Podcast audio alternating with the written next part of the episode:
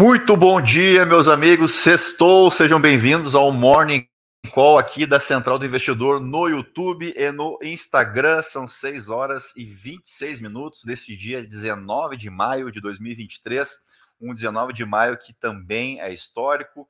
Uh, começa pelo ano de 1649 ou 1600, é, 1649, quando uh, o Reino Unido, né, a Inglaterra, transformou-se numa república, né, a Commonwealth, uh, lá liderada pelo Oliver Cromwell, uh, que é um, um, período muito engraçado da história, né, por 11 anos a Inglaterra foi uma república e esteve à frente lá como Lord Protetor o Oliver Cromwell, mas o mais importante desse período, onde, onde a monarquia foi extinta e, e se fez uma tentativa de república na Inglaterra, foi a assinatura, dois anos depois, em 1651, do ato de navegação, né, que, ter, que, seria de extrema importância lá 100 anos depois, lá, lá em 1760, quando no início da Revolução Industrial, porque esse ato de navegação ele praticamente proibiu né, o comércio ali no, no Mar do Atlântico, na, na, parte que compete, claro, a Inglaterra, uh, de produtos especiarias vindos da China, uh, vindos da Índia, melhor dizendo, né? E ali a Inglaterra começava a cobrar impostos de todos os navios que transitavam por ali, navios que não eram ingleses, né? Registre-se. E também, uh, em 19 de maio de 1905, um tal de Albert Einstein publicava a sua lei da relatividade, né? A teoria da relatividade geral, melhor dizendo, quando ele fez lá aquele ensaio sobre a eletrodinâmica dos corpos em movimento, mas aí eu não vou explicar a teoria da relatividade para vocês, não, porque daí já é demais para minha bolinha, né? Vamos uh, falar, deixa eu só pegar aqui, a gente tem uma arte agora que o nosso marketing aqui fez, acho que pelo YouTube vai ficar um pouquinho zoado para ver, mas eu vou lendo para vocês aqui, que são as, os, as aberturas e fechamentos, no caso asiático, né? Começamos pelos futuros em Wall Street. Todos os três principais índices operam em leve uh, alta, tá? É, o Dow Jones 0,10, o S&P 500 alta de 0,17 e o índice Nasdaq alta de 0,20%.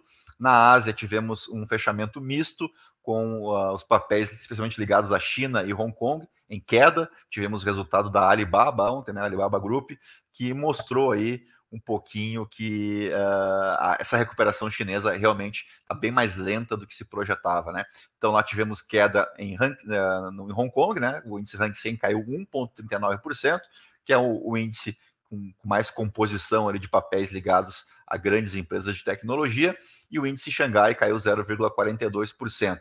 Já o índice Nikkei no Japão subiu 0,77%, o Kospi na Coreia do Sul subiu 0,89%, e na Austrália os ganhos foram de 0,59%. Na Europa, todos os principais mercados operando em alta, tá? Com destaque aqui para o FUTS na Itália, que vai subindo 0,85%, e o Stocks Europe 600 avança 0,60%. O petróleo, uh, tanto o WTI quanto o petróleo Brent operam em alta de meio ponto percentual. O minério de ferro negociado na bolsa de Dalian caiu 1,41% e o Bitcoin vai subindo 0,67%.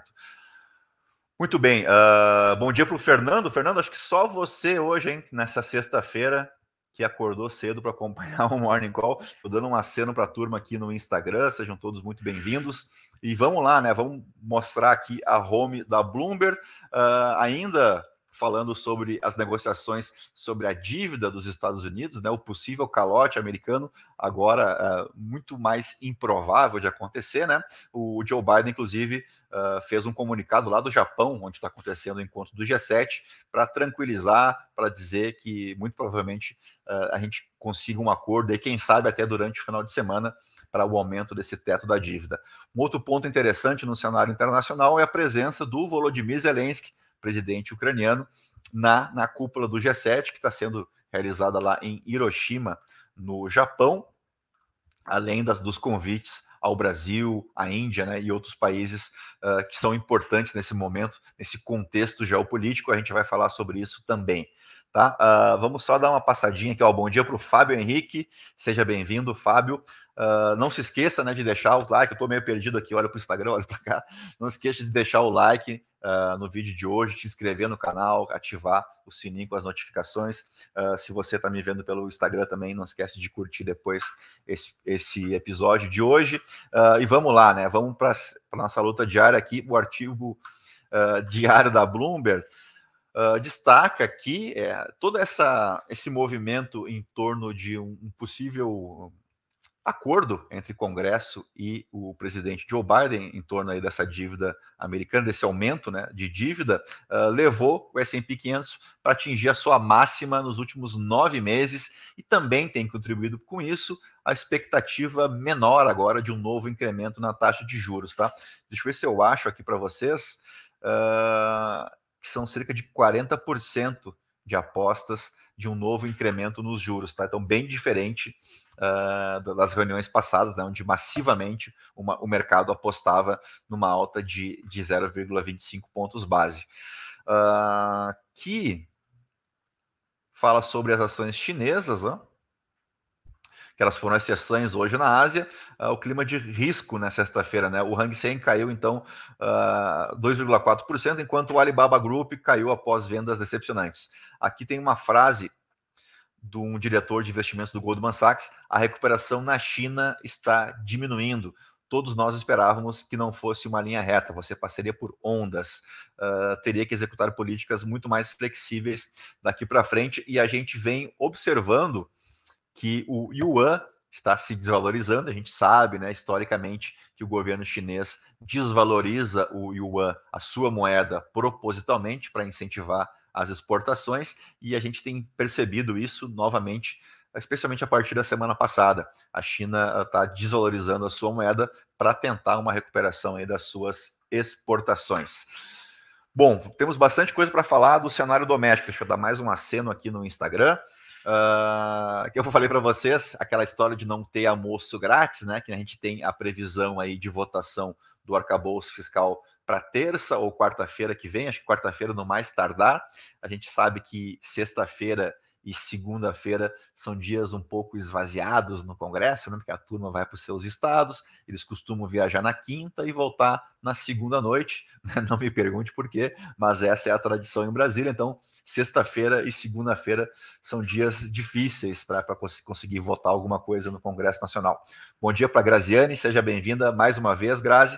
Uh, então vamos lá, ó, CPI do MST vem com muita força contra Lula e vai inflacionar preço da votação do arcabouço fiscal. Não sei se eu concordo integralmente com essa coluna aqui da Irene Cantanhede, porque acho que não teremos tempo né, de uma coisa influenciar a outra. Acho que o arcabouço fiscal já será votado na terça, talvez na quarta-feira, mas uh, é um ponto de atenção, claro, para o governo, essa CPI do MST, já que na outra CPI, né, a outra das quatro, a CPI dos atos antidemocráticos, ali parece que o governo vai ter uma leve maioria na composição dessas equipes, enquanto que aqui, nessa CPI do MST, a gente vai ter a presença massiva do que se convencionou chamar de bancada do agronegócio, né, em Brasília, que é uma, um outro jabuti brasileiro, que aqui os partidos políticos praticamente não têm relevância alguma, não tem campo ideológico, não tem nada. Os partidos políticos no Brasil têm dono, né, sabemos o Carlos Lupe no PDT,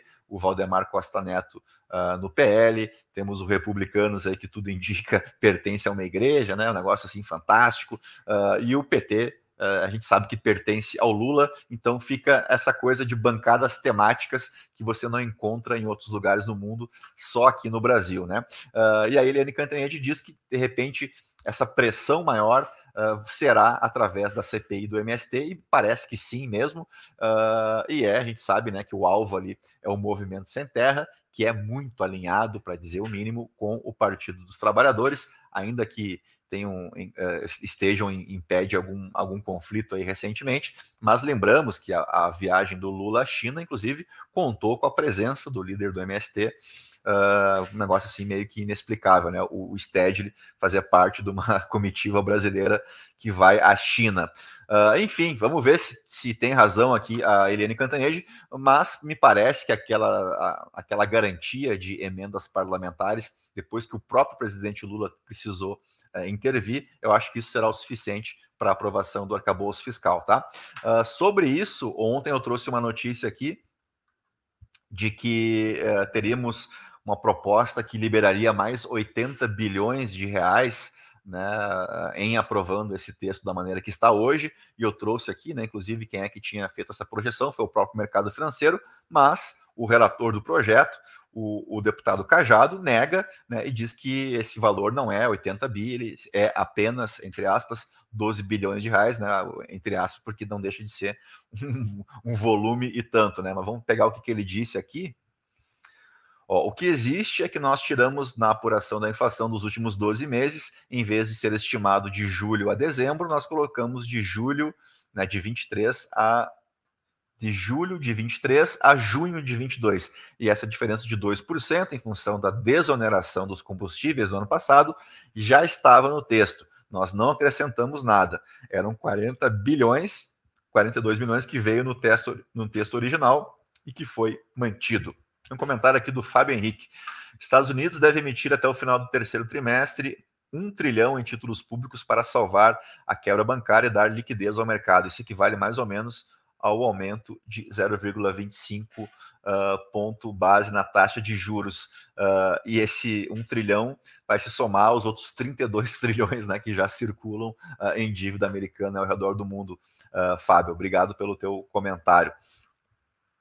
Uh, então, talvez isso explique também né, por que, que o mercado uh, não está mais apostando numa nova alta. Mas tinha uma frase aqui, tinha uma fala, melhor dizendo, deixa eu ver se eu acho, eu fiz isso no, no Morning Call do Spotify, de uma representante do Federal Reserve.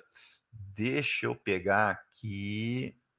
Ó, a presidente do Federal Reserve de Dallas, a Lori Logan, ela falou na quinta-feira, né, ontem, portanto, que o caso para uma pausa no próximo mês não é claro, mas a gente também tem alguns representantes do, do Federal Reserve, como por exemplo o Philip Jefferson, uh, que Tá achando que já dá para dar uma ancorada nos juros, mas não é consenso, né? Isso que eu queria trazer para vocês, que não é consenso essa história dos juros nos Estados Unidos.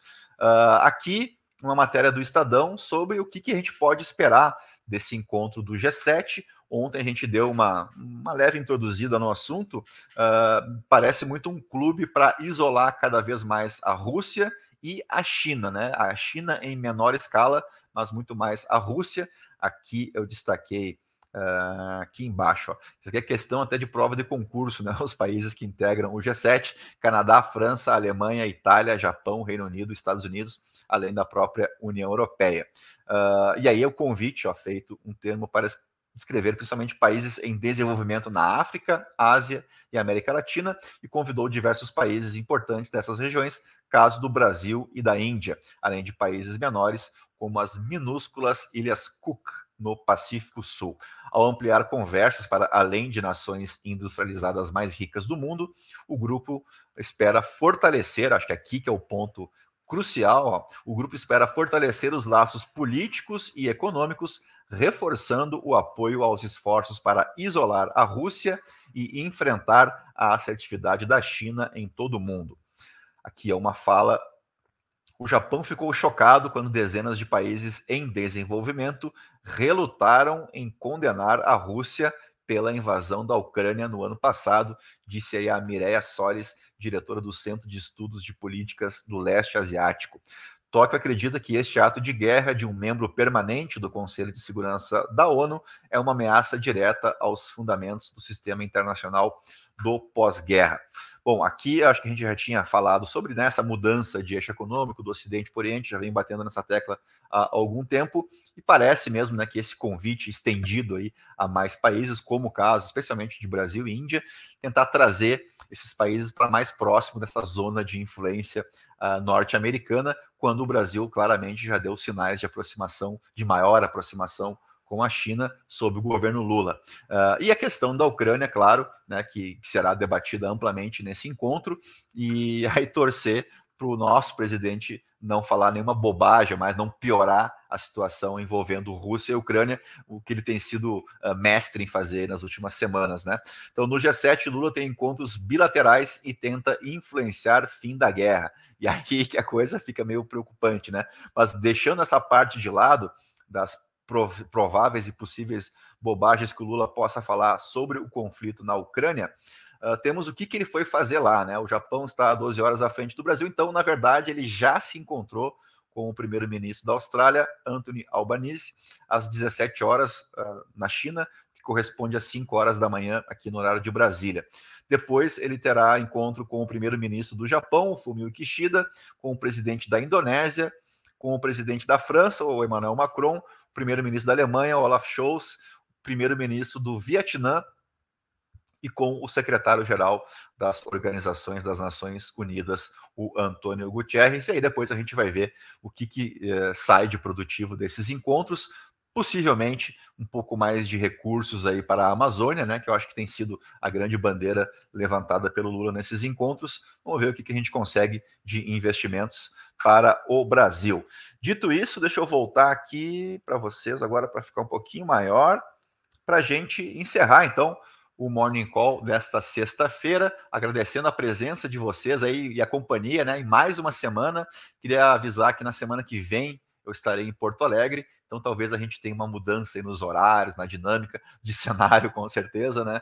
Uh, talvez tenha que fazer via celular, mas vou tentar fazer o possível para a gente não perder esse encontro diário aqui que tem sido tão bacana, tá? Mais uma vez aproveito para vocês, para pedir aí para vocês indicarem o nosso canal para algum amigo, alguma amiga que seja um entusiasta do mercado financeiro. Não te esquece de deixar o teu like. Se ficar com alguma dúvida, alguma sugestão, pode usar o campo dos comentários, tá? Uh, Inscreva-se no canal, ative o sininho das notificações, que você ajuda a gente a seguir produzindo esse conteúdo, tá bom? Então, para vocês todos aí, né, um, um bom dia, bons negócios, mas especialmente bom final de semana. E a gente volta então, na semana que vem com mais Morning Call. Um grande abraço para vocês. Tchau, tchau.